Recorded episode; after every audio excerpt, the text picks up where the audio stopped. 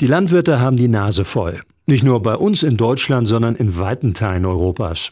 Sinkende Einnahmen, dafür immer neue Vorgaben und immer mehr Bürokratie. Sie haben gute Gründe für ihren Protest. Und zumindest die Bauern, die keine Tiere halten, dürfen momentan ja auch genügend Zeit haben. Denn auf den Feldern tut sich im Winter ja nichts. Aber ist das wirklich so? Legen die Ackerbauern im Winter die Beine hoch? Der Hamelner Landwirt Jobst Werner Brüggemann zumindest nicht.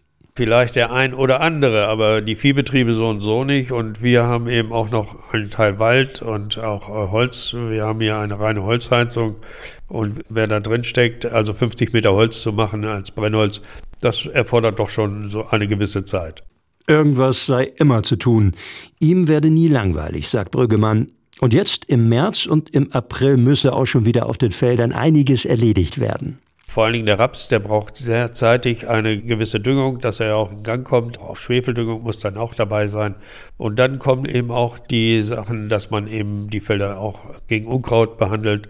Sonst, wenn sie das zu groß werden lassen, müssen sie immer stärkere Mittel einsetzen und deswegen versucht man das zeitig zu bekommen.